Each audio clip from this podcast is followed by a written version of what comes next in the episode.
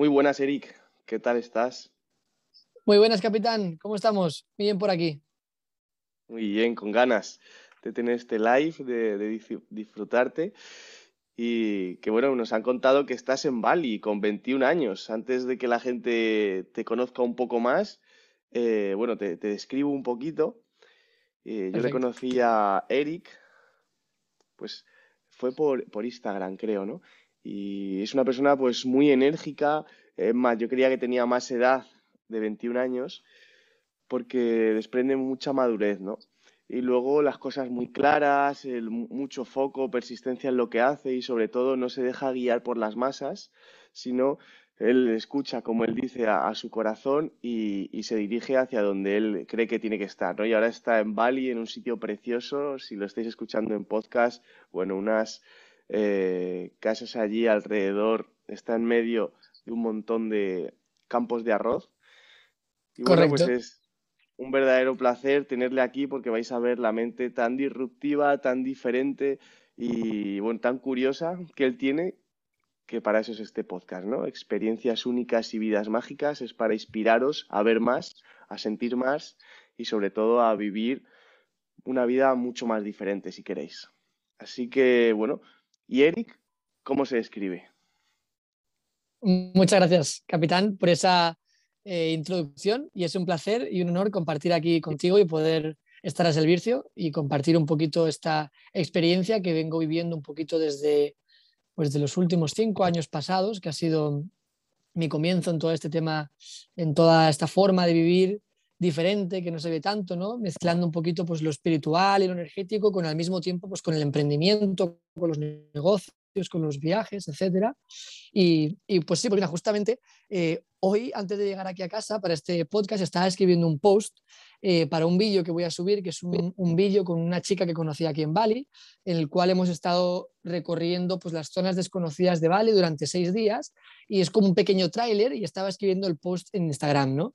Y en el post hablaba, ¿no? De que se siente increíble de poder estar con 21 años viviendo en Bali, cumpliendo mis sueños, que es una sensación muy guay, pero que no ha sido, explicaba que no ha sido cosa eh, de suerte, sino que hay una historia detrás, ¿no? Y la historia pues comienza desde pequeño, em, supongo que empieza un poco por fortaleza mental y por confianza en mí mismo y de no dejarme llevar por lo que el exterior te quiere eh, contar. Escribí en el post pues, que eh, los profesores pues, me contaban, no, no, si no estudias no vas a hacer nada en la vida, no podrás hacer nada. Y, y, de alguna forma todo eso me rechinaba y la verdad es que nunca hice mm, nada de caso en todo esto. Y escribí en el post que por el contrario, pues yo intenté literalmente asistir a todas las conferencias de desarrollo personal que yo pude, intenté leer libros de personas que tienen buenos resultados eh, intenté relacionarme con gente pues, que, pues, que me inspiraba lo que hacía, ¿no? Eh, acudí a todo tipo de ceremonias con plantas sagradas para ver qué es lo que, lo que esconde la realidad, para caminar un poco más profundo y ver las posibilidades que nos ofrece este planeta, ¿no? Entonces, como resultado de toda esa búsqueda, es decir, no me voy a creer lo primero que me quieran contar estas personas, que encima, pues muchas veces esas personas que te vienen a dar consejo, a veces pues, profesores, el típico padre de tu amigo, de un amigo que te quiere dar consejo, a veces sus vidas no parecen muy apetecibles, ¿no? Y quieren, sin embargo, que tú aceptes sus consejos. Entonces, como resultado de, pues, de haber tirado un poco por mi camino y de haber confiado en mí y en mi en el poder que todos tenemos dentro, porque todos tenemos un potencial increíble, simplemente es la pregunta es si tú confías en ese potencial que tienes adentro y, como resultado de haber confiado en eso y de haber intentado buscar mi camino, eh, pues se me ha posibilitado pues, cosas como montar mi primera empresa con 18 años, una empresa de, biografía. Em, a los 21, pues a los cuatro meses de venirme a vivir aquí a Bali, pues comenzar a facturar 6.000, 7.000 euros al mes con el mundo de las criptomonedas y de las inversiones gracias a eso poder comenzar mi propio proyecto de cursos online, de coaching, donde estoy iniciando a diferentes personas en el plano espiritual, donde les ayudo a, pasar un poco por los objetivos y los, los retos ¿no? que nos pone eh, la vida a través de un poco de trabajo ahí en, trabajo de sombras, ¿no? De ver las cosas que traemos del pasado, de ver las creencias limitantes y vamos a ir trabajando. Entonces, pues todo ha sido una historia, ¿no? Desde, desde los inicios, desde joven, hasta ahora que por fin estoy pudiendo ver pues, resultados bastante guays y que se, se agradecen de corazón. Qué guay, porque ahora estamos en un momento que han subido las criptos, ¿no? Ahí ha dado... ¿Tú haces trade con las criptos o qué tipo de...? Eh, no, verdaderamente trading no. Eh, lo estuve probando un tiempo, lo que pasa es que eh, vi que me chupaba la energía en el sentido de que estaba siempre vigilando el mercado y no es mi estilo de vida, no es lo que yo verdaderamente estoy buscando, entonces me limito a hacer inversiones con compañías de inversión eh, donde hay un porcentaje mensual, o por ejemplo ahora estoy trabajando con un robot, un robot de trading, el cual instalo en mi Binance y el robot hace trading entre Bitcoin y Cardano y él hace sus movimientos, yo estoy haciendo mis, mis proyectos y mi servicio y, pues estas compañías, estos robots se van encargando de, de pagar las cuentas, ¿no? por, así, por así decirlo. Interesante, pues ya hablaremos después de esta, que me cuentes un poco. Perfecto. Eh, ¿Y por qué decidiste ir a Bali? Bien, lo primero es que yo no decidí ir a Bali, Bali decidió que yo viniera a él. Em, Bali, em, siento que para las personas espirituales, para los trabajadores de la luz y para todas las personas que como que venimos a este mundo a intentar aportar algo, Bali es como una escuela. Bali es como te sacan, al final cuando uno vive en un país y no viaja y uno se mete en el desarrollo personal y en todo, ¿no? Pero a veces cuesta abrir la baraja de posibilidades, ¿no? Porque solamente estás en un mismo sitio. Entonces, Bali es como que te hace el llamado, te dice, ven aquí que te voy a poner las pilas. Entonces, pues yo estaba haciendo una ceremonia de ayahuasca donde estaba compartiendo la, medicina y un chico me dijo, oye, yo puedo ir, eh, pero yo no quiero tomar nada. Eh, de estas plantas de poder, ¿no? Y dije, bueno, pues oye, pues vente, no, no, hay ningún problema por mi parte. Y el chico vino y bueno, el chico básicamente vino, lo mandó al universo a traerme el mensaje de que él en dos semanas, después de ese retiro, él se iba a vivir a Bali. Y yo no tenía, yo no sabía nada de Bali, no había visto ni un callejeros viajeros ni nada, sabía que había buen surf, eso era todo lo que yo sabía. Entonces el chico me dijo eso y ya me quedé como con la mosca, ya que yo cuando terminó el retiro vuelvas a, a volví a mi mi casa y como que el universo no paraba de mandar señales de mensajes de te tienes que ir a Bali, tienes que ir a Bali, tienes que ir a Bali. Y en ese momento todavía no estaba tan fuerte económicamente ni muchísimo menos, entonces era como miedo, no sabía cómo lo iba a hacer o cómo iba a poder sobrevivir a miles de kilómetros de casa, etcétera. Eh, estaba comenzando, medio comenzando con todo el tema cripto y tal. Había miedo, había... Eh, pero si algo me había enseñado todo este mundo de las medicinas y de las ceremonias en este año pasado, fue la palabra confianza. Ellas te enseñan a sea, si quieres hacer algo en tu vida, confía, confía en ti, confía en el universo, ten fe. Entonces, cuando el universo me decía, vale, pues yo dije, mira, voy a confiar y que sea lo que Dios quiera. Dije, yo voy a poner mi coche en venta y si el coche se vende, con eso me compro el vuelo y me voy. Y me fui literal, me vine a Bali con 300 euros en el banco, o sea, una puta locura. Eh, entonces el coche se vendió, cogí ese pequeño, dinero restante, me vine a Bali y a partir de ese acto de confianza, de decir, venga, voy, pues a partir de ahí comenzaron a suceder muchas cosas mágicas y, todo comenzó a florecer y a, expandirse en, todas las áreas de mi vida. ¿Cuánto tiempo llevas allí? Estoy haciendo nueve meses ahora mismo. Nueve meses. ¿Y cómo, con ese salto, cómo ha aumentado tu patrimonio? ¿En qué porcentaje? Pues mi patrimonio fue de que yo me vine a Bali con deudas y con cero, eh, cero dinero, lo que he dicho, con 300 euros en el banco para comer ese mes. Y, y, pues a raíz de venir aquí, claro, yo estaba gestionando también inversiones para otras personas. Em, entonces, cuando yo estaba en España, eso de que, hostia, el Eric que te, que te una inversión, el Eric que vive en España, que tal, como este, el, el, chamán, no sé qué, pues como que no había quizás del todo confianza. Y cuando di el paso de mostrar de tío, de que de verdad con la criptomoneda se podía avanzar, porque esos siguientes meses me comenzaron a ir un poco mejor, Em, comencé a mostrar lo que estaba sucediendo y la gente de pronto comenzó eh, a confiar más en mí, a, mm, pedirme consejo, etcétera. Entonces comencé a montar un equipo eh, de inversionistas, etcétera, y, y pues poco a poco, mediante comisiones, más todo lo mío que se estaba rentabilizando, más algunos vídeos, algunos proyectos que yo seguía haciendo para poder generar ingresos, fui reinvirtiendo todo, fui haciendo toda la pelota como pude y pasé pues ahí, eh, pues ese fue el cambio, ¿no? De pasar de, estar haciendo unos 300, 400 euros al mes a mi mejor mes, que fue hacer siete, unos 7.600 euros eh, al mes. O sea que ese fue un poquito el, el salto. Netos, qué bien, ¿no? Qué ricos con 21 años. ¿Y eso lo mantienes ahora de forma recurrente? ahora mismo no estoy en 7.000 euros al mes, ahora a lo mejor estoy en unos 4.000, eh, algo así, pero bueno, tampoco la verdad es que no, no, me puedo, no me puedo quejar. Y ha bajado simplemente porque de las compañías que invertía, em, a mí mi, mi maestro de las medicinas, él fue el que me introdujo en este mundo, él me dijo, mira, tú invierte en ganancias deportivas, que es una compañía que se dedica a las apuestas en el fútbol, que llevan 12 años, que siempre van a estar ahí, y no pierdas el dinero metiéndote en muchas más compañías. Y dije, vale. Entonces, ¿qué pasa? Que me vinieron con otras compañías, no, aquí en vez de un 17 te pagamos un 23, te pagamos un tal. Y yo invertí en otros lugares, mientras funcionaron, pues la verdad es que estuvo muy bien, pero luego hubieron otras compañías que cayeron, se fueron, entonces pasé, pues eso, de estar facturando 7.000 a reducir a 4.000, que es lo que me está dando básicamente eh, ganancias deportivas, que al final es la compañía con la que me estoy quedando porque son perros viejos, eh, saben lo que hacen y, por lo que estoy viendo en ellos les queda para, para años. Entonces por ahora voy, voy por ahí. Qué guay, qué guay. ¿Y cuánto cuesta la vida en Bali? Pues aquí puedes vivir literalmente muy, muy bien, lo que sería en España la vida de un marqués, por aquí por 800 euros al mes. Perfectamente. ¿Que, quieres, que te quieres hacer un poco el loco como yo y venirte, y me voy como sea, con 500 euros puedes vivir. Te las apañas y con 500 euros puedes vivir perfectamente. Qué guay. Eso en, España, yo he estado viviendo en Canarias y ahí es muy similar. Con 500 euros también en Canarias vives, ¿eh? Con 500 ¿En serio? Bueno, una casa para ti solo no, es decir, tendría que ser una casa compartida. Pero, pero si es una casa que compartes con alguien, sí, con 500 euros vives súper bien en Canarias. Ok. Es un destino muy, pues es, interesante. es interesante. Me parece una zona chula de España, la verdad. Nunca la he visto, pero siempre me han hablado de ella y siempre me ha llamado la atención. Nosotros hemos estado eh, cuatro personas viviendo en una casa, pagando cada uno 147 euros en la casa solamente. Y, ya te digo, con 500 euros vivías porque allí pagas un 7% de IVA, ¿sabes? Es el IGI, más, más el, el, IRPF.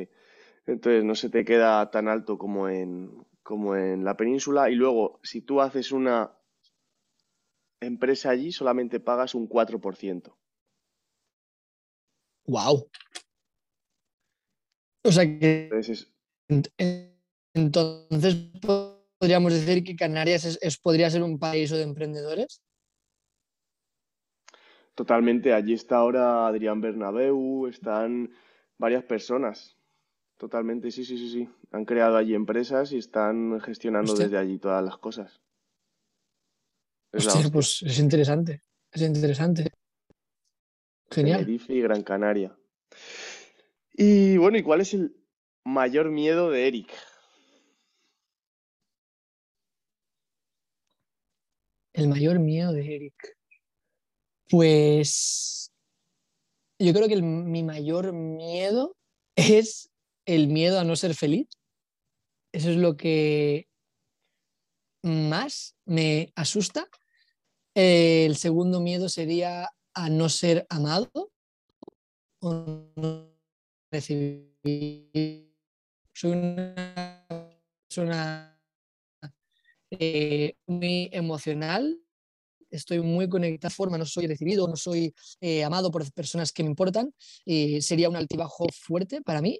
Y, y sí, sobre todo eso, ¿no? El, el, miedo a que por algún motivo eh, no pudiera ser feliz. Eso es lo que más me, siempre me ha aterrorizado. De hecho, está, está incluso en mi, diseño, en mi diseño humano, que es una serie de numerología, etcétera, eh, está, esto está escrito, que, o sea, como que yo siempre eh, busco en mi vida, y también supongo que es un poco el motor que me ha hecho moverme, ¿no? que siempre busco la satisfacción, busco eh, vivir bien, busco experiencias nutritivas, personas nutritivas, todo que te impulse, porque una vida mediocre para mí sería eh, mejor el suicidio. O sea, literalmente no, no podría.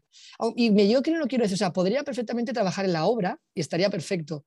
Pero aún así tendría que estar relacionándome con gente increíble, viviendo cosas guay, o sea, no podría estar viendo la tele en casa. ver la tele en casa es Eric se suicida, literal. De hecho, podría decir que he pasado, pues, ni me acuerdo, cinco o seis años, que no solo es que no he visto la tele, es que no he visto una película. No veo películas porque es como, no soy bueno para ver como, ¿cómo decirte? para estar parado viendo cosas, tengo que estar haciendo las cosas, tengo que estar viviendo cosas.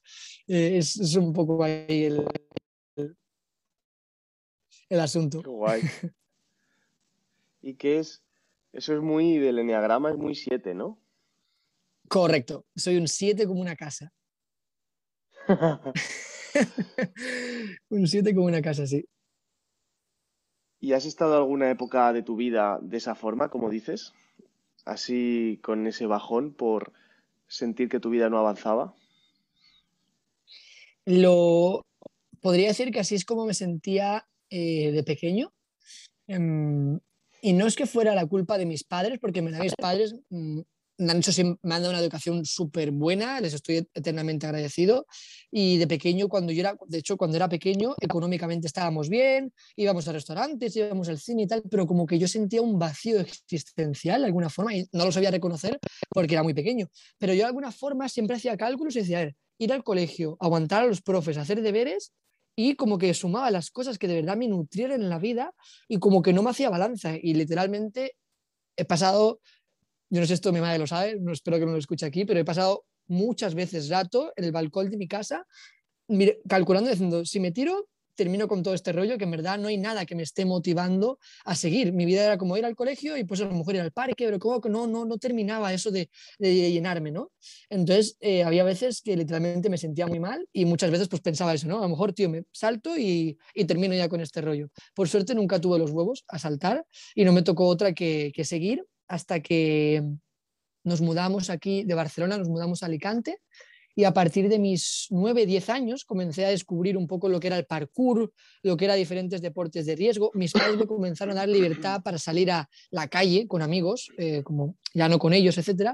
Y entonces ahí se abrió como un mundo para mí de eso de subirse a los tejados de las casas, correr, saltar, que se oíamos de la policía. Todo era como un mundo de nuevo que se abrió ahí eh, delante mío y ahí fue como, ¡pum!, ahí ya cogí ritmo y desde ahí nunca he parado en mi vida de nuevo. Es como que ahí cogí una carrerilla y ya nunca, nunca me he vuelto a bajar de esa carrerilla. Qué guay. Dices a los nueve años, ¿no? Eh, sí, entre los nueve y diez, entre los nueve y diez comenzó un poquito todo ya. Sí. Qué guay, qué guay, tío. Muy interesante, ¿eh? Yo también he hecho parkour es súper liberador, ¿no? Y sí. es muy guay. Muy guay. Sí. Y allí tienes, estás con círculos de amigos o tú estás allí solo? Estoy solo. Estoy solo. ¿Y cómo es, cómo es la em, sensación de para un 7 de no tener amigos cerca? Pues eh, es el puto infierno, eh, pero luego se convierte en tu cielo en el sentido de que Bali me da cuenta de que a, muchas, muchas personas, eh, cuando tú llegas a Bali, piensas que vas a estar con un cierto grupo de amigos, porque yo cuando vine, yo pensaba que me iba a juntar con ese chico de la ceremonia, yo pensaba como que él iba a ser mi amigo y que íbamos a hacer planes, y tenía otra amiga, eh, Amy, con la que hice el retiro, que también estaba aquí, y yo dije, ah, pues ella vino y dije, pues serán mis amigos, haremos cosas, ¿no? Y luego yo llegué aquí y les decía, oye, vamos a hacer esto, vamos a hacer lo otro. Y como, como, como que nunca cuadraba ningún plan. Y yo decía, yo no sabía qué les pasaba, es que estaban enfadados conmigo, no, sabía qué, pero literalmente no, me, eh, no había casi, casi forma de, como de juntarme con ellos. Entonces comencé a hacer mi vida por, por mí mismo, como irme a trabajar, surfear y fui conociendo gente, etcétera. Me fui relacionando con gente que fui conociendo em, aquí. Entonces, eh, pero claro, no es como cuando estás con amigos que ya conoces. Entonces eso muchas veces fue sufrimiento, eh, porque ese es otro miedo de los que supongo que antes tenía, que era el miedo a la soledad. Y he pasado mucha soledad aquí en Bali en muchos momentos. Y, pero eso ha sido medicina, porque cuando, cuando hay miedo a la soledad, lo que tienes es un miedo a ti. Es un miedo a, a, ver que en ciertas partes no te quieres, a ver que en ciertas partes no estás tan trabajado, eh, a ver tus sombras, a ver cosas que no quieres ver. Entonces Bali es como que se encarga de que tus amigos no los vas a ver y de que vas a pasar tiempo solo. Entonces, pues he pasado eso tardes en mi casa de estar aquí llorando y diciendo, ¿qué me pasa? Estoy en Bali porque estoy tan mal. Y, pues mucho trabajo, ¿no? Trabajo de sombra, de, de, de ver todo lo que está ahí moviéndose dentro tuyo y trabajo de purificación, de ver, de, todos, de todas las cosas de las que dependía. De golpe todo se cortó. Entonces fue un trabajo eh, duro, pero por el contrario, pues meses más tarde, eh, cuando me terminé de hacer del todo mi amigo y comencé a darme cuenta de que no necesitaba, no una cosa es que me guste, pero no necesitaba estar con mis amigos cercanos todo el, eh, todo el tiempo. Entonces eso me permitió luego pues, tener mucha más paz, sentirme más feliz, conectar con el amor propio, que eso fue uno de los, uno de los aprendizajes que me trajo aquí, vale, que el amor propio es la clave para todo. Entonces fue, pues fue una escuela. Y luego yo me he dado cuenta de que han habido personas que han venido de España que se pensaban que, sí, que iban, como que iban a ser mi amigo, que íbamos a hacer muchas cosas juntos, y de alguna forma el universo se las ha hecho para que yo también esté por otros lados, me junte con ellos y ellos tengan que vivir sus sombras también ellos solos. Entonces, como que Bali tiene esa forma de, si vienes vas a trabajar y vas a aprender, no va a ser solo, solo playa y olas. Qué guay, tío. Es muy interesante eso, ¿eh? Con 21 años vivir esa parte. ¿Y cuál es, tu filosofía de vida? Mi filosofía de vida. Em, ¿por, dónde, empezar? Em, valores simples, amor, respeto, prosperidad, evolución. Soy un amante de la evolución. Pienso que eh, los seres humanos tenemos que evolucionar todos porque cuando pensamos y nos damos cuenta de que el mundo va mal, lo que va mal no son las plantas, eh, no son las vacas, eh, lo único que va mal es el ser humano y las acciones que estamos teniendo y el impacto que estamos teniendo en el mundo. Entonces, la única forma de verdad de dar un cambio es que el ser humano evolucione y que despierte, porque mientras no despertemos, el gobierno... Eh, eh, la gente van a poder hacer lo que les dé la gana con nosotros hasta que el ser humano no despierte y se empodere y conecte con su poder y se dé cuenta de que somos los creadores y de que nosotros eh, pues que tenemos que dar el paso y la iniciativa con todo. ¿no? Entonces, evolución sería un gran valor eh, para mí. Y si voy un poco más profundo, em, yo siento que de alguna forma he sido enviado a, a este mundo a, sí, a crear un impacto, a traer un cambio, a ser uno, más de los trabajadores que estamos trabajando por... Eh, no voy a decir quizás salvar el mundo porque puede sonar mundo porque el rumbo que llevamos es muy, eh, pienso que es bastante jodido y pienso que hay que hacer un cambio y hay bastante trabajo porque hay mucha gente que simplemente está viendo la tele, haciendo clic todos los días, permitiendo que le laven el cerebro a las 9 de la mañana y a las 9 de la noche. Entonces hay un trabajo grande por hacer y, me siento que eh, estoy em, dedicado a la fe a la fe en que podemos cambiar el mundo, en que podemos hacer un cambio y, mm, dedicado pues, a, prestar mi servicio y todo lo que, lo que sé y mis dones y mis habilidades para que el ser humano se empodere y se equilibre, porque es importante también que el ser humano se equilibre y que desde ahí, pues que entre todos podamos crear una nueva humanidad que está llegando, que ya, que ya está sucediendo el cambio a la quinta dimensión en la quinta dimensión toda la maldad y todos los seres oscuros que están controlando el mundo van a perder fuerza y por eso yo pienso que están intentando controlar tanto ahora con vacunas, con rollos, porque saben que se les está acabando tiempo, saben que se les acaba eh, ya la jornada y no quieren perder eso. Entonces, pienso que ellos tratan de, mantener ese control y yo he venido aquí para, para, romper con ese control, para devolverle a la gente lo que es suyo, para devolverle la paz al planeta y para devolverle a Dios a sus hijos tal y como los creo. Mm, qué guay. Qué guay, es una mirada Esa es ahí la filosofía. Sí, ese es el asunto. ¿Un sueño muy grande que tengas? Cambiar el mundo. Cambiar el mundo.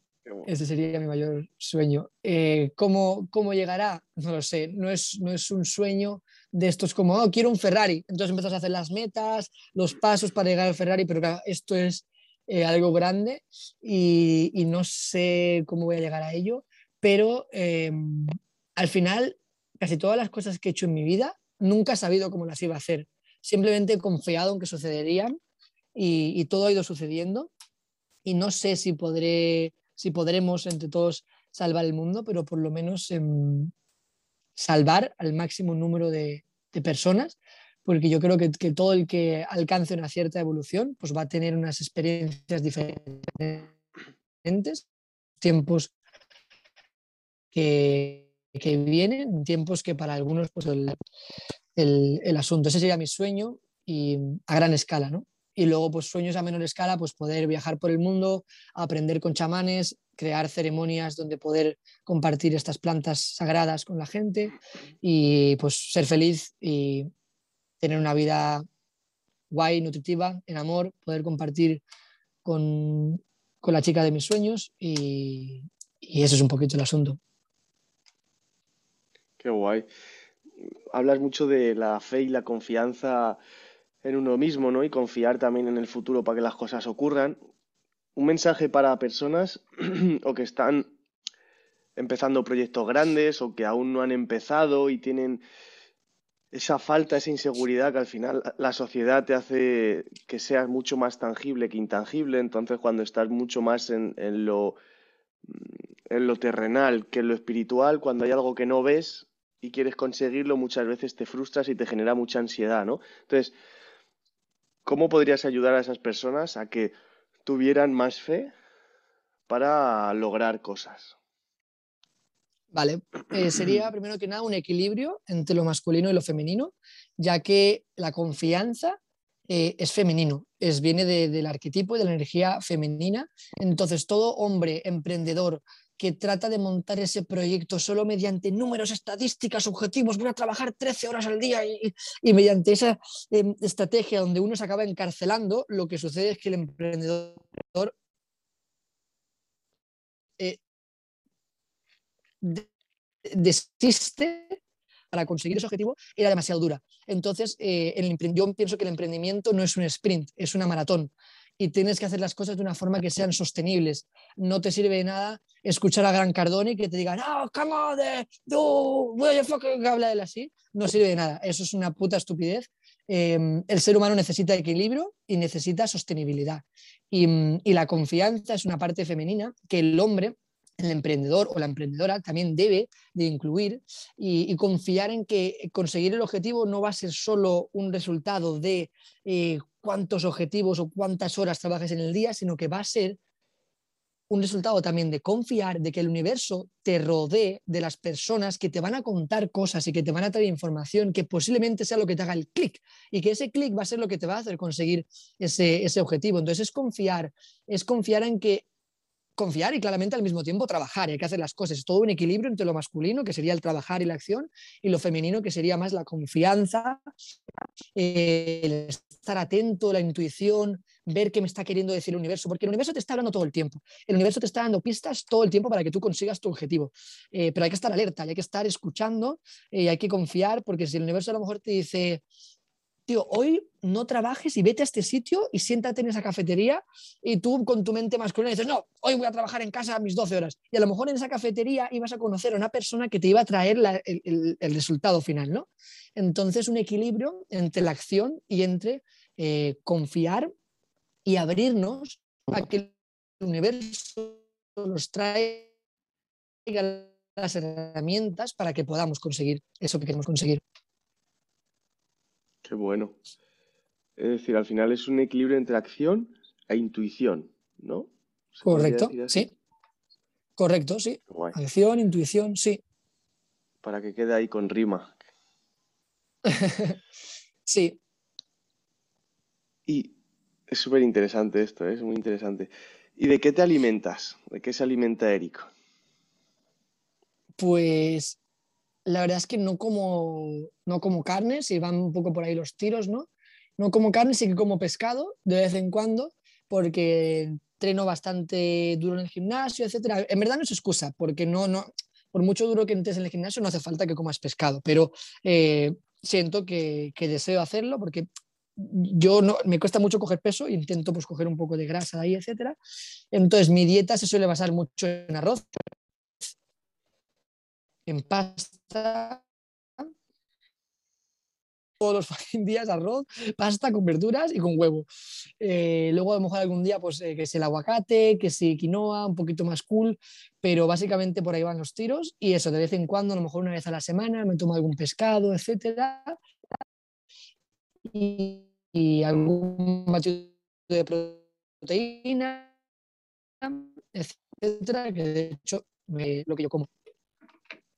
Qué guay. El, pues decirte que, bueno, yo no soy el mejor a nivel de nutrición, pero sí considero que en Golosos en Forma Ajá. tengo a los mejores. A nivel nutricional es mucho más interesante que basemos todo nuestra dieta, o sea, en vegetales y aves y pescados. Ajá. Y los, ce- los cereales, Ok. ir apartándoles. Los cereales, eh, bueno, se ha visto que generan... el- Sí, ¿verdad? hay Alzheimer ahora. El Alzheimer viene porque hemos empezado a utilizar demasiado los cereales, ¿no? Eh, Oh, wow. entonces, el, el cereal no, no es necesario. El cereal es un invento que nos hemos puesto a hacer plantaciones en serie para, claro, porque es un alimento barato y viene de la, del momento, no de ahora, sino de cuando hubo las guerras y esas hambrunas que había, pues se solucionaban Ajá. con, con trigo, etcétera, con patata. Entonces es interesante basar la dieta Ajá. en lo que yo sé por mi equipo, eh, pues en vegetales, en aves y pescados grasos, ¿no? Pescados azules.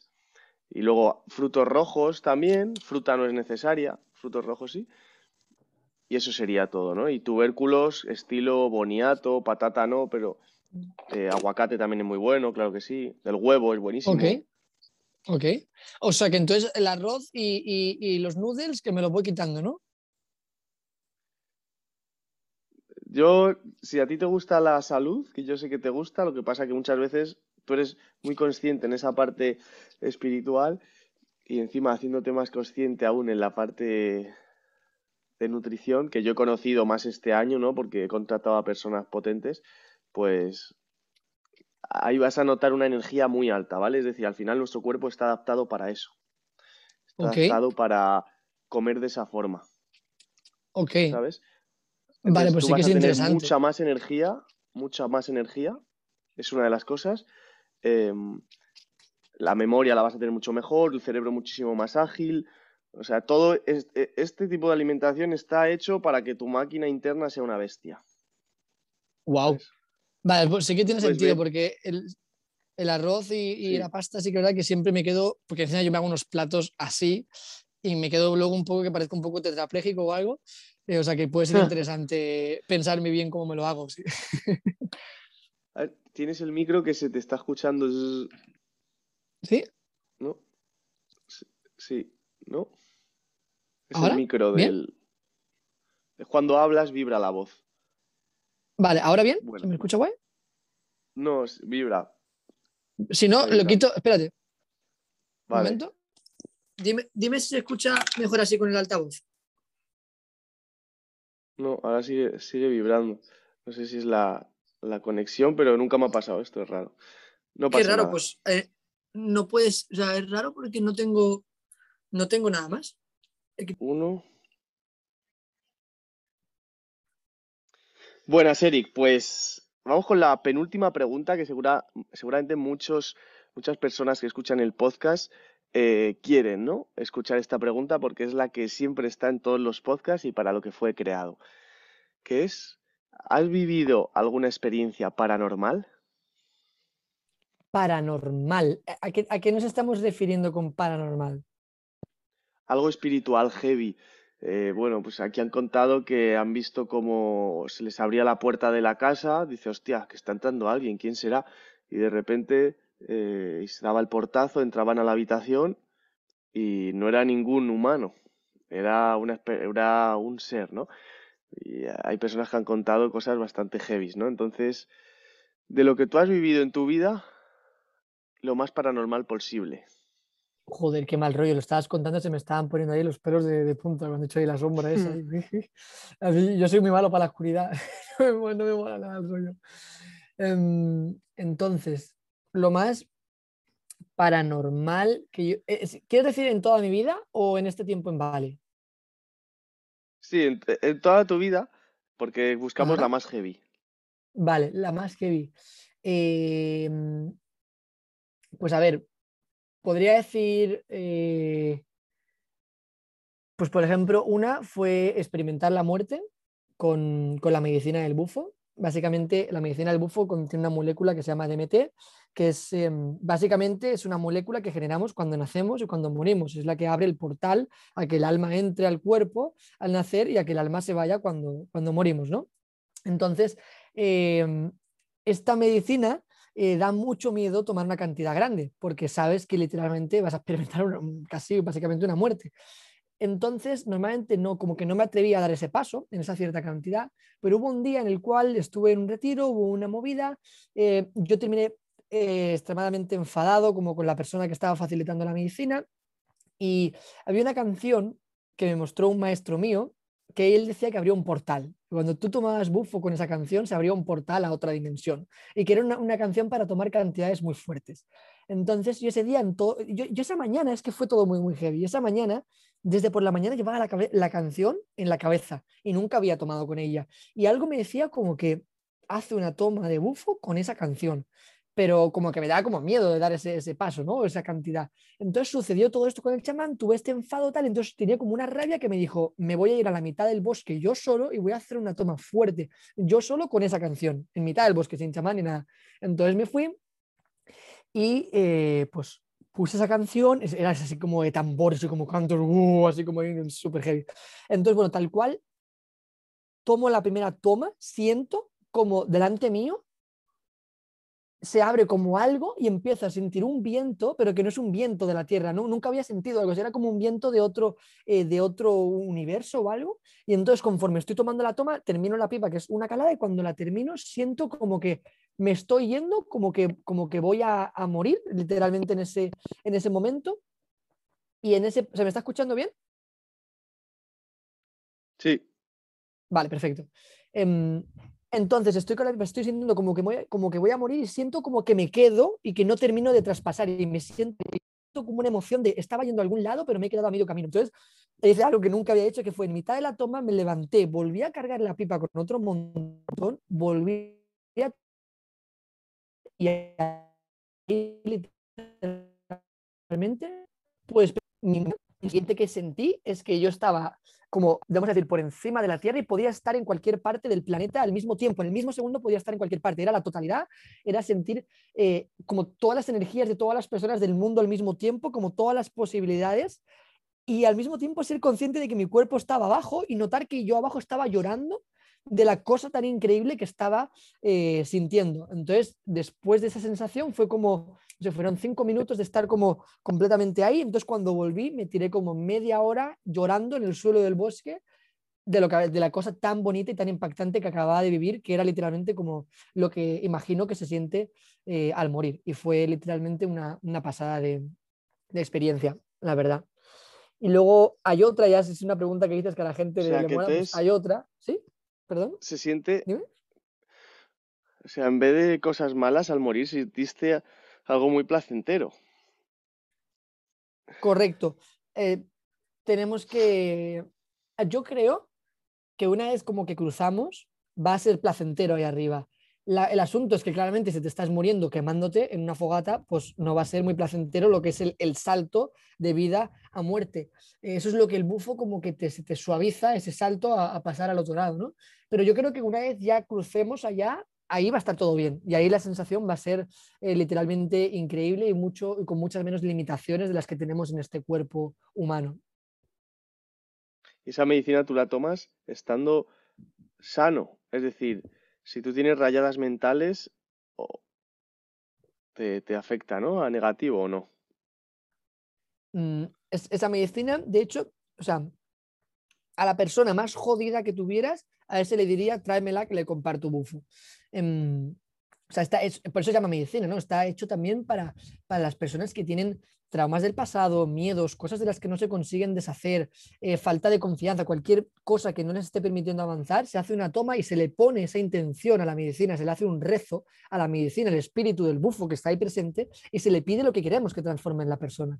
Y literalmente claramente si la persona luego pone de su parte ya en, la vida normal y la persona está dedicada a ese cambio, el espíritu del bufo literalmente durante todo este mes, durante todo el siguiente mes, incluso dos meses, el espíritu del bufo va a estar con él y le va a estar como dando la collejita para que esté eh, tirando por ese, por ese cambio que él, que él pidió. Es algo mágico, es como si te llevaras un espíritu que te va a estar ayudando durante el siguiente mes o los dos siguientes meses para conseguir eso que tú pediste. Joder. ¿Cuál es esta segunda que ibas a contar? Eh, pues la segunda, eh, yo lo siento, eh, mis historias son con, plantas de poder. para mí es un mundo impresionante y las experiencias que he vivido con, ellas pues son, tienen, tienen, mucho que hablar, ¿no? Em, entonces, la primera vez que, mm, que, yo tomé ayahuasca en el primer retiro, ahí me dijeron, no, vas a ver a Dios y vas a ver el universo. Y yo pensaba como que iba a hacer algo súper divertido, que iba a tomar eso, que iba a ser algo súper placentero. Entonces, ¿qué pasó? La primera vez que tú tomas ayahuasca, lo más normal es que la primera vez no sientas nada, no tengas ningún tipo de proceso, no tengas ningún tipo de viaje, es algo normal. Pero a mí no me contaron eso. Entonces yo fui esperando a tener esa experiencia de la que me habían hablado. Entonces normalmente la gente toma una toma, en la ceremonia que es durante la noche, se hace una toma, o como mucho dos. Entonces yo tomé la primera, no, no sentía nada, que era normal, pero yo estaba esperando sentir pues, cualquier efecto, ¿no? Tomé la segunda, tomé la tercera, tomé una cuarta, o una cantidad eh, terrible. Entonces yo dije, ya, a las 5 de la mañana estaba en el suelo la ceremonia y dije, esto no, esto, es, esto de la ayahuasca es una mentira, esto no funciona, yo me voy a tirar aquí a dormir. Entonces me tiré en mi cama, me arropé en el suelo y a la media hora me desperté como si estuviera en llamas, como si mi cuerpo estuviera en fuego y abrí los ojos y tal cual abrí los ojos en la sala, vi como si hubiéramos pasado a otra dimensión, todo como se podía ver con mis ojos la energía eh, que había en el aire, en la sala y todo, todo había cambiado, las voces de la gente, todo era otra dimensión, todo era algo muy mágico, pero al mismo tiempo me daba un poco de miedo porque era una toma súper fuerte, una toma que tomarías cuando llevas años experimentado. Yo la tomé la primera vez. Entonces yo de golpe dije, algo aquí va mal. Yo me sentí que algo iba literalmente mal y muy asustado. Y aquello que yo estoy así, digo, mira, Eric, esto como haces tú con todo, me levanto, me doy una ducha y esto se me quita. Los cojones. Aquello solamente intenté, intenté solamente incorporarme, levantar un poco el cuerpo y vi que no podía mover mi cuerpo, que había perdido la fuerza en él. Y ahí dije, vale, algo está yendo muy, muy mal. Entonces me acuerdo que pasó el chamán y le dije, oye, ayuda. y se me acerca y me dice, ¿qué te pasa? Le digo, le digo, no, mira, que esto está muy fuerte. y, me dice, y me dice, no, tranquilo, que estás sanando, estás en un proceso de sanación, eh, entrégate, tal. Entonces yo empecé, empecé a, ver, a, ver lo que era la muerte de mi ego. Entonces yo recuerdo esto que, que dicen que cuando uno muere ve todo, todo su vida como pasar, todo su pasado. Entonces yo sentía que lo que me estaba sucediendo es que yo estaba como medio, medio tirando un cojín y aquí delante mío había como una, una espiral verde en la cual todas mis, mis creencias, mis patrones de pensamiento, mi pasado, todas mis experiencias, todos mis condicionamientos, todo, yo podía ver cómo salía de mi frente y se iba a esa espiral y la espiral lo machacaba todo. Y claro, eso es nuestro ego. Lo que yo estaba pasando ahí era, mi ego, mis creencias, mi todo, que se estaba literalmente muriendo, lo estaban matando, estaban matando a mi ego en esa, en esa, en esa espiral verde. Y la sensación era de que me estaba muriendo, pero una muerte dolorosa, mal, de decir, ¿qué es esto? O sea, no comprender. Yo había, me habían contado que iba a haber a Dios y de pronto estaba metido en ese problema. Entonces, bueno, tuve esa experiencia. Al final el chamán me ayudó, salí de ello, etc. Y la, la, verdadera historia, que fue algo eh, también muy impresionante, fue que en otro retiro, me acuerdo que yo estaba eh, tumbado en mi cama, en el proceso con la medicina, y aquello que abro los ojos y me veo como a dos espíritus de como dos chicos jóvenes que están como al lado de, de mi cama y tienen un armario. O sea, en la, habitación no había ningún armario, pero están los dos espíritus como jóvenes, que yo nunca, yo nunca había visto un espíritu en mi vida. Y estaban los dos chicos y hacen así y me abren el armario, me abren el armario y, me, y, dentro del armario estaba la espiral verde, la espiral verde que mató a mi ego una vez. Y me, estaba, me la estaban señalando como diciendo, si quieres caminar en el camino de la medicina y de verdad em, obtener esa transformación en la que estás caminando, te va a tocar seguir como matando tu ego y trabajando con esto. Entonces me vi como esos dos espíritus que me enseñaron esa espiral y de pronto me lo enseñaron, me dieron como ese mensaje, cerraron la caja y se fueron. Y fue como la primera vez en mi vida que yo tuve como una experiencia de, eh, de sentir a otros seres que me estaban como hablando, mostrándome algo. Fue bastante heavy para mí. Hostia, ya ves.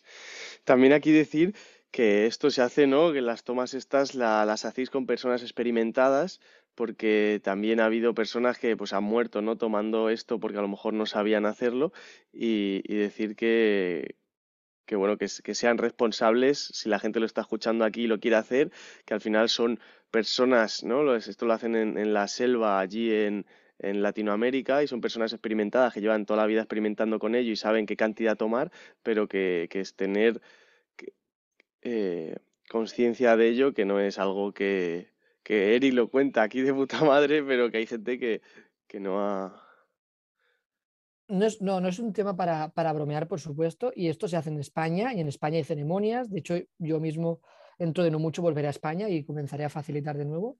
Eh, el asunto es que siempre, cuando esto no es algo para hacerlo en casa, o sea, ni de coña, necesitas tener a alguien que de verdad te vaya eh, a estar, em, o sea, necesitas un chamán, alguien que sepa literalmente trabajar con esa planta y que tenga experiencia con esa planta. No sirve que tenga experiencia con hongos, no, tiene que ser con esa eh, y que sepa cómo manejarte y cómo incluso sacarte en, un cierto momento eh, de ese proceso.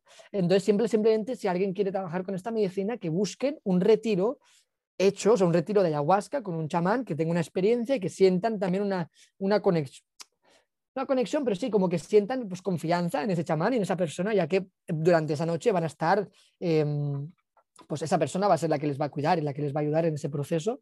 Entonces, siempre que lo hagan de esa forma, pues pueden, pueden experimentar, pero siempre con cabeza, correcto. Porque el chamán no toma, ¿no? No, el chamán toma. El chamán tiene que tomar. Mm. Todo el mundo toma. Lo que pasa es que cuando, de alguna forma, cuando tú como chamán tomas en una ceremonia, la ayahuasca no te coge de la misma forma. Eh, cuando, cuando, cuando toma un participante es más como el proceso, te tumbas en el suelo y te está la medicina pues como enseñándote, trayéndote mensajes y trabajando y no te puedes mover, no tienes fuerza, pero cuando tú tomas como chamán ya le, da la intención que tú le pones a la medicina es que te conecte de forma que te permita servir a los demás y que te permita limpiar energéticamente a los participantes, que te permita sostener la energía en la sala, que te permita eh, enviar sanación a través de la música, a través de los cantos, a través de la guitarra, a través de la flauta. Entonces ya la medicina te pone a ti en el papel de, de, ese papel, ¿no? de sanar y no te va a estar a ti como poniendo a, hacer tu propio trabajo personal, sino que vas a estar al servicio de, de los demás. Qué guay. Qué guay. Bueno, pues viene la última pregunta que a mí me encanta que seáis vosotros los que me preguntéis a mí y, así también para yo poder alimentar un poco mi ego en, la entrevista. Venga, perfecto, fenomenal. Eh, no tenía ninguna pregunta así pensada, pero bueno, se me ocurre eh, preguntarte eh, ¿qué, herramienta espiritual o qué, táctica o qué, qué parte espiritual ha sido la que más te ha ayudado en tu negocio a tener prosperidad, a que funcione, que vaya para adelante y a que todo salga como tú, como tú deseabas. Mm, qué guay.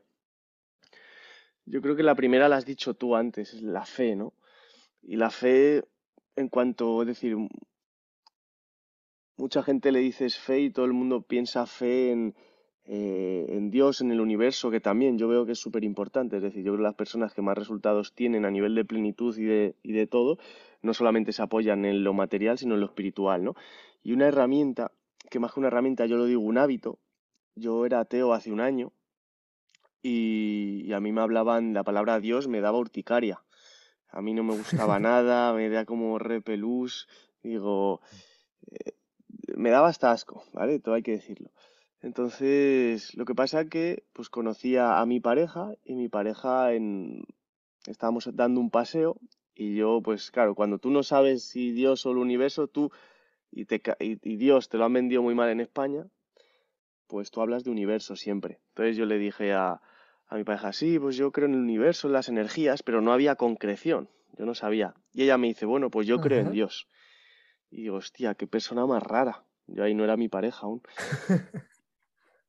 Y así fue hasta que y dice que ella luego lo supo, dice, yo sabía que habías pensado que yo era rara. Entonces, bueno, pues ella me empezó a, a inculcar sobre todo este tema, me resultaba muy interesante, no me lo creía aún mucho, pero todos los domingos yo iba a un tipo de, de iglesia como las que hay en Estados Unidos, ¿sabes? De esta iglesia donde te dan, bueno, pues hay música y se habla eh, de Dios, se coge la Biblia también, pero no se hace como el típico cura coñazo que hay aquí en España, que es que, es todas las palabras, si hay una liturgia, eh, pues asquerosa, es religión, ¿vale? Es, pues, es el catolicismo, ¿no?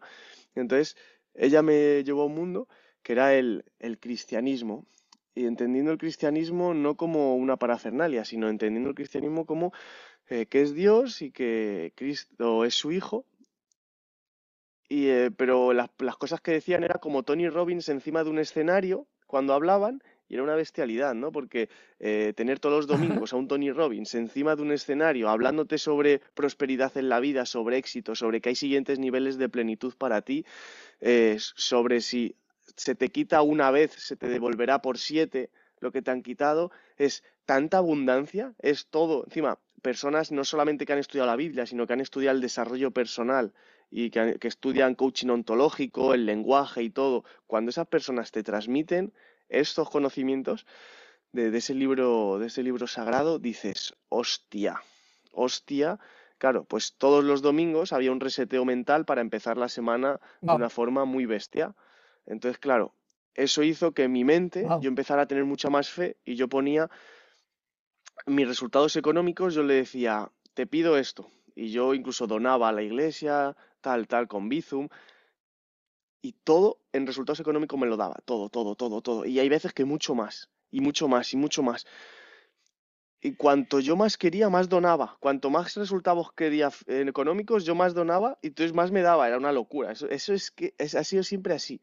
Entonces, eh, te lo juro, como hábito, el, el, estar en un entorno donde personas con un lenguaje empoderante te transmitan espiritualidad para un siguiente nivel, entonces, es más, no había esta iglesia y nosotros ahora hemos creado hemos creado un sitio, es decir, se ayudan a prostitutas, se ayudan a mendigos, se ayudan a personas que están muy jodidas y nosotros hemos creado una iglesia para el lado contrario, que no es para el lado contrario, pero es para personas de éxito, para emprendedores, para personas muy influyentes. Y bueno, nos estamos reuniendo todos los domingos para impulsar esta espiritualidad en España que han vendido tan mal a Dios que creemos que hay que hacer un trabajo y encima un trabajo con personas que ya son influyentes, tienen equipos, eh, son muy influyentes en redes, entonces todos los domingos pues The Close se llama y, bueno, hemos creado eso, que llevamos tres meses con ello. Y ha sido el hábito, eso, más la donación a, a Dios, ha sido lo que más me ha impulsado, ¿no? Y esto parece... Wow es, algo como tal, ¿no? Pero bueno, es que han sido matemáticas, es decir, yo hacía algo y ocurría algo. Empecé donando 20, 10, 15, no más. Pero es que cuanto la, última vez que quería dar un salto económico, dije, bueno, y es como lo contrario, es, quieres dar un salto económico y tienes que dar, en realidad. Entonces, pues invertí 200 pavos. Para mí 200 pavos era bastante esa, esa inversión, ¿no? Porque había invertido también 1000 euros hace dos días y dije, hostia, y claro, me repercutió en 8.000 euros. En esa semana generé 8.000 euros. Entonces dije, joder, que siempre son matemáticas aquí. Entonces también la, acción de depositar dinero te da un, eh, un, empoderamiento. Tú sabes a ciencia cierta que algo te va a ocurrir. Bueno, entonces es todo un, un dominó que al final ocurre. Bueno, pues yo creo que es sobre todo estar con personas muy conectadas que te hablen de forma habitual de, de, de siguientes niveles de plenitud y que estemos más en el dar que en el, que en el recibir, ¿no? Es decir, como tú das mucho valor eh, o intentamos dar mucho valor a la gente, estar mucho más en el dar o donar que en el recibir, ¿no? Esos dos hábitos. Que si puede ser una vez a la semana que te reúnas con personas de este tipo, es muy interesante. Que por cierto, Eric, estás invitado. Aquí te hago una invitación si quieres conocer el, el domingo. Es guay, ¿vale? Porque encima que tenemos diferentes temáticas.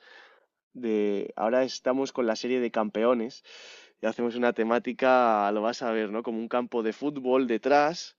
Eh, nos ponemos como pues la gorra, la persona que es todo cero liturgias y todo completamente eh, con marketing de la hostia, ¿sabes? Para que empecemos no a ver, pues como nos han vendido en España estas partes, sino verlo, tío, como lo que es. Al final, todos estamos unidos en una misma y todos hablamos de Dios, pero para las personas que, que, que no estaban ahí o que no estábamos ahí, ver esto es donde dices, coño, esto es, tío.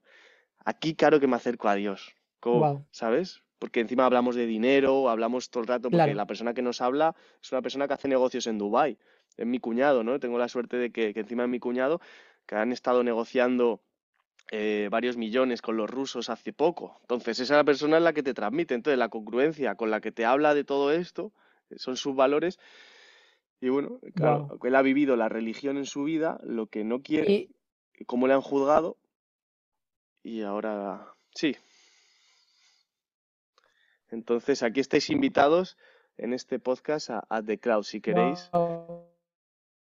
Y, y, o sea, esto que estáis haciendo vosotros como... Justo se, iba, justo se iba a preguntar de qué es un sitio web o cómo, cómo funciona para la gente que lo quiera ver o para mí mismo. Sí, eh, lo hacemos por Zoom, ¿vale? Entonces es por Ah, invitación. ¿vale? Ok. Es por Zoom, yo creo que en, en Instagram, si pones The Cloud, T-H-E Cloud, como nube en inglés, Ajá. te sale el Instagram y yo creo que tienes el acceso, que son todos los domingos para la gente de España, es todos los domingos a las 11 y luego también lo hacemos a las 6 de la tarde de España, 11 y 6, en directo, es por. Zoom. Y es, es muy guay porque notas, tío, O sea que lo, estáis haciendo. lo- yo, Sí, dime, cuéntame, cuéntame, cuéntame. lo, lo más poderoso de ahí es la sensación de fortaleza con la que sales de ahí, la sensación de decir, me cago en la puta. Es que, claro que todo me va a ir bien. Es que, es que es, claro que sí. Es como decir, coño, y, estas oxitocinas que generamos por dentro, dopamina, se te mueve todo por aquí, notas ese clima, ¿no? Que tú lo habrás notado Wow. en, en, en rituales o en cosas que, pues dices, joder, y esto tenerlo, bueno, es muy, muy, muy interesante, tío. Hmm. Wow. Qué guay. O sea que lo estáis haciendo únicamente de forma online ahora mismo, ¿verdad? Y vamos, y hacemos, vamos a hacer retiros cada tres meses, porque ahí es donde va a ser lo heavy. Ahí, pues la gente que sabe dicen que va, va a salir de todo ahí. Y, Wow. y ahí va a ser, va a ser heavy. Pues en el, Nosotros hemos en el- tenido a el próximo personas. que hagáis, en el próximo que hagáis, ahí Mm. estaré, en el, el personal físico. Hay una premisa que ponemos que es, porque claro, vamos a hacerlo 10 personas, ¿vale? El- pero vamos a hacer un sitio guay, etcétera. Dicen que es importante que estemos, la gente que venga, que esté, que vea The Cloud, para reservar el sitio a las personas que están más comprometidas, ¿sabes? Que estén en el Zoom. Es como una de las premisas. Ok. El otro día lo estuvimos debatiendo. Así que vente los domingos también. Perfecto, perfecto. Pues sí, lo, vamos, sido un 100% placer. seguro, eh, lo veré y seguro que en alguno de ellos me voy a venir 100% seguro. Sí, Son a, la- a las 11 será un placer estar ahí por ahí 6. aprendiendo, aprendiendo. Es muy guay, tío. Perfecto. Es un placer te- tenerte también. Esto al final es, es muy guay porque vamos a hacer cosas. Bueno, en los retiros hay gente que sale y grita, ¿sabes? Es decir, de- imagínate, si no, no utilizamos medicinas de estas nosotros, pero al final con una fe puesta de muchas personas, una persona muy conectada, es que hay veces, o sea, una vez ocurrió una cosa que eh, habían una maldición generacional, tenía una persona que habían utilizado mal dinero con ella, pues se lo había gastado su familia en prostitución en juego, etcétera, y tuvimos que romper esa maldición generacional poniéndole, así fue, poniéndole dinero en la mano, le poníamos billetes de 50, donábamos a él y a su familia para que saliera y que de verdad despuntara y que esa, esa oscuridad que había en su familia a través del dinero y de lo que había ocurrido, que eh, saliera de ahí, ¿no? Y cómo lloraba, cómo la gente, cómo hay gente que se pone a gritar, que parece que dentro tiene algo. Bueno, es algo heavy, ¿no? Las cosas que ocurren. Wow. Wow, qué Esto ya es un nivel muy guay, alto. qué guay, qué guay. Este es un nivel Pues me encantará, me digo, encantará. Sí, va a ser un placer. En octubre, el- Ok, el- para que perfecto. tú lo quieras, a ver si te apetece, es el 8 y 9, ¿eh? ¿vale? De octubre, si te apetece venirte un viaje a España, es el fin de semana ese. Perfecto. Perfecto, perfecto, genial, genial. Perfecto, capitán. Pues ha sido un súper placer escuchar toda esta parte tuya de cómo te ha apoyado em, esa conexión con, con Dios. Yo, mira, yo, si te digo la verdad, eh, se me escucha mucho decir siempre, sí, la confianza en el universo, en tal. Digo universo, yo en verdad yo creo en Dios y yo soy hijo de Dios y Dios es el que me ayuda. Lo que pasa es que para no crear como confrontación o para que los egos no se exalten o para que la gente eh, no me tome por alguien eh, raro y que mi mensaje no llegue, que cambio la palabra y digo universo para que llegue a los oídos de todo el mundo. Pero en verdad yo también soy Claro, eh, y, lleva Dios ayudándome toda mi vida en todas y cada una de mis decisiones. Así que mm, sí, o sea, estamos, en el mismo, estamos en el mismo barco. qué guay, tío. Yo lo sé, porque te escucho hablar y yo también. Es importante eh, y ser paulatino. Este ha sido heavy, ¿eh? Este puede haber sido el podcast más heavy de espiritualidad, ¿Sí? que haya yo revelado tantas cosas y que, y que la persona bueno. de enfrente también se haya dicho de todo aquí. O sea, ha sido muy Qué bueno, interesante. qué bueno, Así qué que, bueno. Genial. Brutal. Pues ¿Dónde nada, te lo hemos puede- bordado, a tope. ¿dónde te pueden encontrar? ¿En qué red social para que te busquen? Pues me pueden encontrar eh, tanto en Instagram como en YouTube como Eric con K Jungle Kid. O sea, como si fuera el niño de la jungla, pues Eric Jungle Kid en Instagram y en YouTube igual, Eric con K Jungle Kid. Os recomiendo que vayáis a buscarle porque es una bestia los vídeos que tiene el cabrón. Normal que con 18 años haya creado una, una empresa de filmmaker. Ir a verlo porque es muy interesante los vídeos que tiene. Gracias, Eric. Gracias a ti. Ha sido un súper placer. Gracias por este espacio, capitán.